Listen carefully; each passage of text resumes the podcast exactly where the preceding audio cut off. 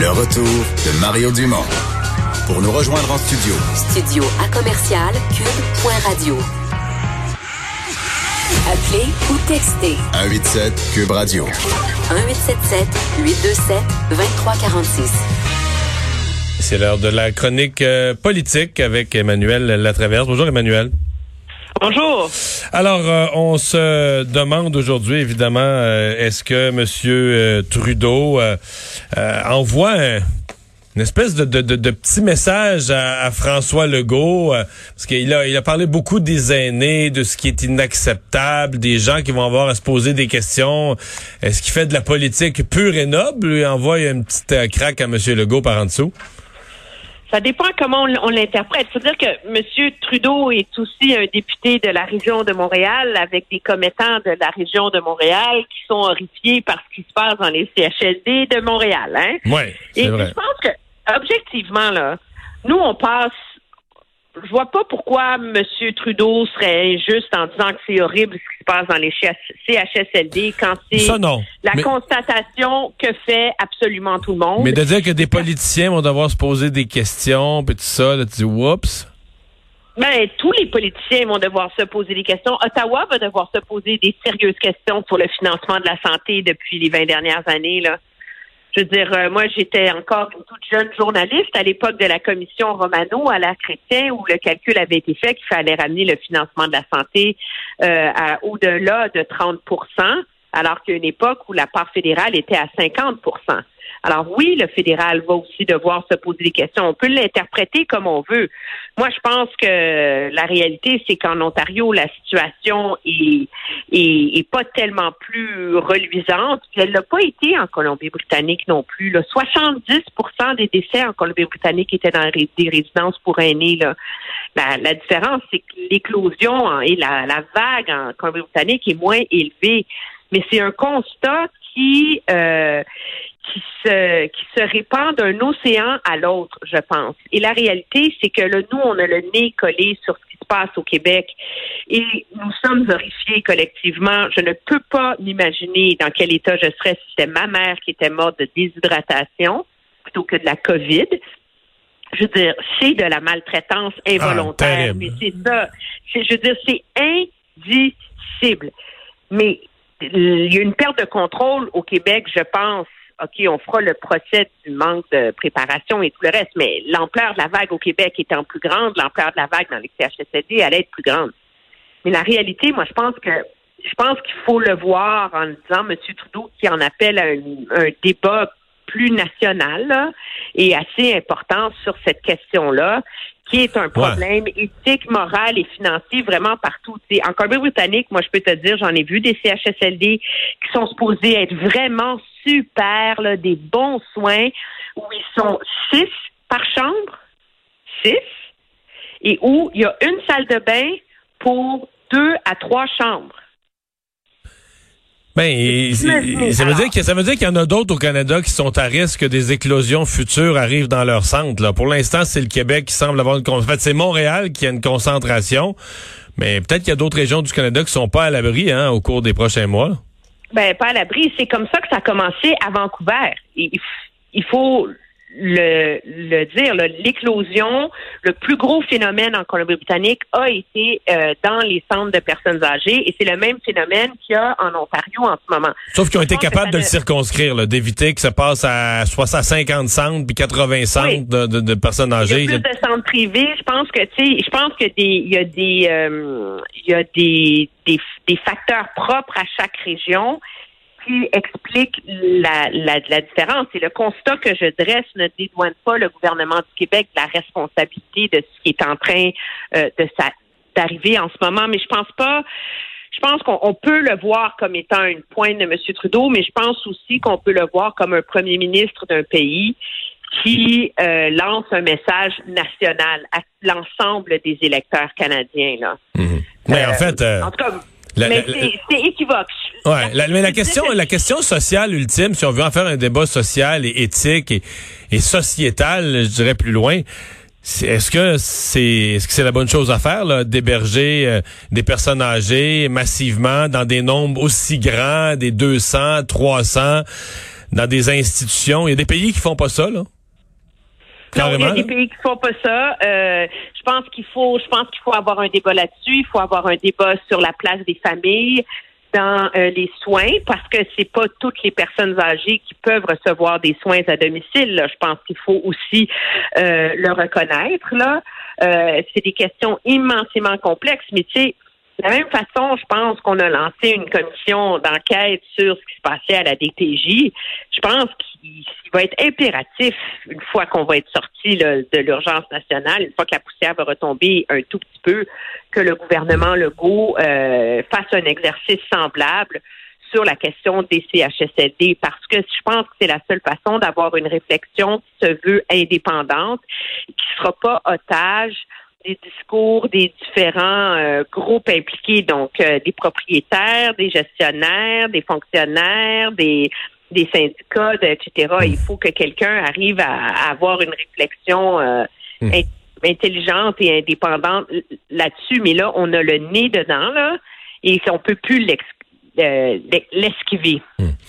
Bon, Monsieur Legault, donc, qui prépare euh, progressivement cette sortie de confinement, le retour à l'école d'ici un mois, euh, et qui, pour euh, arriver à tout ça, commence la pédagogie aujourd'hui et commence, tu sais, comment dire, on commence pas par la leçon la plus facile, à tenter d'expliquer ce concept d'immunité collective. Oui, c'est pas évident à, à, expliquer, hein. Et c'est, mais parce qu'il faut comprendre que la raison pour laquelle nous sommes tous en confinement, c'est parce qu'on ne l'avait pas, hein. L'idée, c'est que c'est pas une, une maladie qui tue la majorité de ses victimes, mais c'est une maladie qui, quand elle est trop répandue, surcharge, juste une question de proportion, les soins de santé. Donc, on est en, on est en confinement pas parce que notre vie est en danger, on est en confinement pour être sûr que si on tombe malade, il y a de la place à l'hôpital. Euh, mais c'est pas une pédagogie qui est facile à faire quand ça fait six semaines que les gens vivent dans l'angoisse de la COVID, mais je pense que ça va être nécessaire. On le voit dans la réaction assez paniquée et inquiète de beaucoup de parents. Euh, qui sont des Québécois, qui écoutent les points de presse de M. Legault à tous les jours, puis qui sont là-dedans, puis qui ont peur qu'en envoyant leurs enfants à l'école, ceux-ci puissent être malades et qu'ils mettent euh, la, la, vie de la famille en, en à, risque. Là. Donc, si tu veux rouvrir l'économie, il faut que tu sois capable de, de faire cette pédagogie-là, mais elle n'est pas facile à faire, je te le confirme. Ouais. Euh, est-ce que, est-ce que des, par exemple, l'association des pédiatres qui arrive avec une position très ferme, très énergique, euh, ça risque de rassurer, d'être un, un, des facteurs rassurants pour les parents? Ben, je pense que oui, oui, absolument. Puis je pense que ça va prendre d'autres acteurs de la société comme ça pour venir appuyer le message euh, du gouvernement. Là, parce que c'est facile de le voir. Euh, moi, je me mets à la place d'un auditeur qui à la maison, qui est confiné, qui est inquiet de voir, ben c'est ça, le gouvernement veut juste nous convaincre de sortir pour euh, pour repartir l'économie. Il faut, il faut convaincre que c'est beaucoup plus profond que ça. Et moi, je conçois absolument que pour les enfants, ça, devienne essentiel, cette sortie de confinement. Euh, des petits frères et des petites sœurs euh, qui ont 7 euh, et 9 ans, ils peuvent plus s'endurer là, depuis ces semaines. Là. Ils mhm. s'ennuient de leurs amis. C'est, c'est les... Puis ça a l'air... Euh, je veux pas faire de la pop psycho, là, mais c'est, les, c'est quand même... Ça fait partie de les des fondements de la santé mentale des gens, cette capacité d'avoir des relations avec les êtres qui nous sont chers. Les enfants n'ont pas la capacité de rationalisation que nous, on a. là. Ouais. Euh, puisqu'on parle de, rentrée scolaire, je sais que c'est un sujet qu'on a abordé ensemble plus tôt dans la semaine, là, l'incitation au travail, puis l'effet de la, PCU, puis des autres, programmes de M. Trudeau. Euh, il y a quelques minutes, je parle au responsable du transport scolaire et qui me dit carrément, ben non, il y a plusieurs, chauffeurs qui ont en haut de 60 ans, près de la moitié, peut-être même, la moitié, ce qui est quand même euh, un problème en soi, mais qui me dit, tout ce monde-là a été mis à pied avec l'arrêt du transport scolaire, l'arrêt de l'école. Et puis là, euh, chauffeur d'autobus scolaire, c'est pas payant. Il gagne moins de 2000 pièces par mois. Fait qu'on va rappeler des gens, on va leur dire, viens conduire un autobus, mettre ta santé à risque, ou bien reste chez vous, pour, puis tu vas avoir plus d'argent à rester chez vous. Fait que le gouvernement va avoir un os avec Tu sais, on parle de, des problèmes euh, des fois euh, philosophiques sur les craintes de la rentrée scolaire, mais le gouvernement va aussi avoir des problèmes pratico-pratiques qui va conduire les autobus là? Oui, mais c'est pas euh, c'est pas évident et plus le déconfinement va s'accentuer, plus on va en avoir comme ça des cas objectivement là, parce que plus les gens ne seront pas euh, vont cesser d'être condamnés à rester à la maison et la PCU elle est pas c'est pas elle est pas énorme mais c'est elle elle touche les gens à petits revenus qui seront parmi les premiers qui risquent d'être déconfinés aussi. Alors, c'est vraiment pas un calcul euh, évident, je pense, et ça, ça risque en effet de poser problème. Euh, c'est un très, très bel exemple. Justement, moi, je l'ai marqué sur mon ordinateur. Je vais aller l'écouter, l'entrevue, parce que je l'ai ah C'est un exemple concret, là. Je veux dire, pourquoi un étudiant irait travailler euh, dans une épicerie à faire de la relève. Quand ah mais tu le sais. ah c'est parce que t'es pas disponible 15 heures par semaine seulement. Ouais. mais il y a une réponse à ça Emmanuel parce que t'as pas écouté peut-être attentivement le point de presse de M. Trudeau ce matin. Il a expliqué que les jeunes ce qu'ils vont faire là ils vont aller travailler sur les fermes parce qu'ils ont un retour à la terre puis ils aiment le bio organique il a vraiment dit ça? Non non mais il a, il a dit ça mais il a, il a aussi dit que c'était que, que les jeunes euh, allaient répondre au devoir de relancer l'économie. Ah oui? Hein? oui, oui, ils vont vouloir contribuer à la relance. Nos jeunes, je connais les jeunes, ils voudront contribuer à la relance économique. Alors, entre le retour à la terre puis la relance économique, Mario, il n'y en aura pas de problème, ça va bien aller. Quand il est, pris par surprise par une question comme ça, des fois, tu as l'impression que M. Trudeau part avec un ton un peu théâtral, puis que les mots arrivent comme il les invente à mesure. Là, il, construit une réponse. Non, mais tu comprends, il construit une réponse au fur et à mesure. Toi, tu regardes ça, puis tu de quoi il parle, les jeunes, le bio-organique vont faire un retour à la terre. Euh, je sais pas. Oui, non, c'est, mais c'est, en tout cas, c'est, ça faisait pas partie des réponses qu'elle allait préparer et je vais t'avouer, j'en suis assez surprise. Bon. Parce que moi, hier, euh, à la fin de la journée, j'avais le temps de faire mon petit tour, là. J'ai appelé quelques députés et ils étaient unanimes à me raconter des histoires d'entreprises, de municipalités, d'épiceries, euh, d'employeurs dans leur comté qui étaient affolés et qui recevaient déjà des messages de jeunes qui leur disaient écoute, je serai pas plus je serai pas disponible plus que 15 heures par semaine parce que je veux recevoir mon mon aide étudiante. Puis ça là, c'était 4-5 heures après l'annonce. Qui, a dit que les jeunes ne savaient pas compter? Qui n'avaient pas appris à compter à l'école? On en apprend des affaires en euh, confinement, hein? Euh, ouais, c'est ça. Bon, euh, finalement, euh, ben, on parle des programmes d'aide de M. Trudeau, mais il y a toujours un oublié. On a l'impression qu'il a aidé tout le monde. Il y a toujours un oublié. Il y a la mairesse de Montréal qui était en conférence de presse tout à l'heure, qui dit, nous, on pourrait se retrouver la ville si tout continue à mal aller, avoir un manque à gagner d'un demi-milliard. Oui, et je peux te dire que la ville de Vancouver est au bord de la faillite. Ah oui? Faillite. C'est pas une ville riche, Vancouver? Il me semble que les maisons ben valent euh, un million pour une petite maison. Si les maisons ne vendent pas, puis qu'il n'y a pas de taxe de bienvenue, puis qu'il n'y a pas de... Si le marché immobilier s'effondre et si les gens ne payent pas leurs taxes et etc., etc., etc., ben, c'est les revenus de la ville qui fondent comme, euh, comme neige euh, au soleil. Les grandes villes, aujourd'hui, ont fait un, appel, là, le caucus des grandes villes, qui demande une aide d'urgence de 10 milliards de dollars au gouvernement fédéral. Euh, la, réponse, la réponse va devoir venir, mais la comparaison est facile. Si on a donné 9 milliards aux étudiants, c'est difficile après de dire qu'on peut pas donner 10 milliards aux grandes villes qui sont au bord du gouffre. Hein?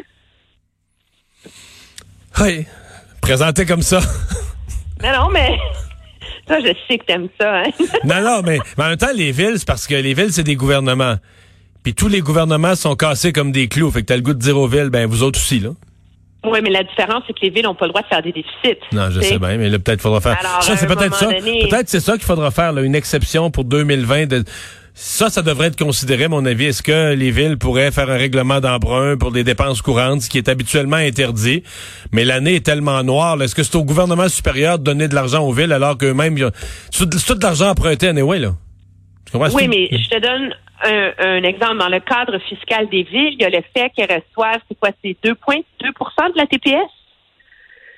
Sur la, euh, non, 2% de la taxe sur l'essence. Ouais. Mais là, il n'y a plus personne qui conduit. Oui, mais ça, c'est pour les programmes d'infrastructure. Mais effectivement, ils vont vouloir... non, mais c'est parce que c'est comme ça un, peu partout. Alors, il y a, y a, un effet de domino très, très, très important. Et je pense que, en tout cas, les, les gouvernements vont être, vont être obligés de se positionner très certainement. Ils ont un peu pelleté ce problème-là par en avant là, depuis, euh, depuis le début euh, de, de la crise. Ceci étant dit, Mme Plante a été quand même assez habile. Parce qu'elle n'a pas fait un point de presse pour demander de l'aide. Elle a fait un point de presse pour dire que la ville était dans le rouge et que elle avait entendu l'appel du caucus des grandes villes, mais qu'en attendant, la ville devait faire sa part. Tu comprends? Alors, je pense que ça, c'est assez habile. Dire, écoutez, nous-mêmes, on va couper, nous-mêmes, on va rationaliser nos dépenses pour faire le premier pas et la première tranche d'efforts à faire. Mais tout le monde s'entend pour dire que ça ne suffira pas. Alors, ça achète un peu de temps, puis ça donne une marge de manœuvre, je pense, au gouvernement pour trouver une, une réponse à ça. Là. Ouais, ben on va attendre euh, comment peut-être une annonce dans les euh, jours à venir, la prochaine de M. Trudeau sur les villes. Merci Emmanuel. Très bien, au revoir. Au revoir.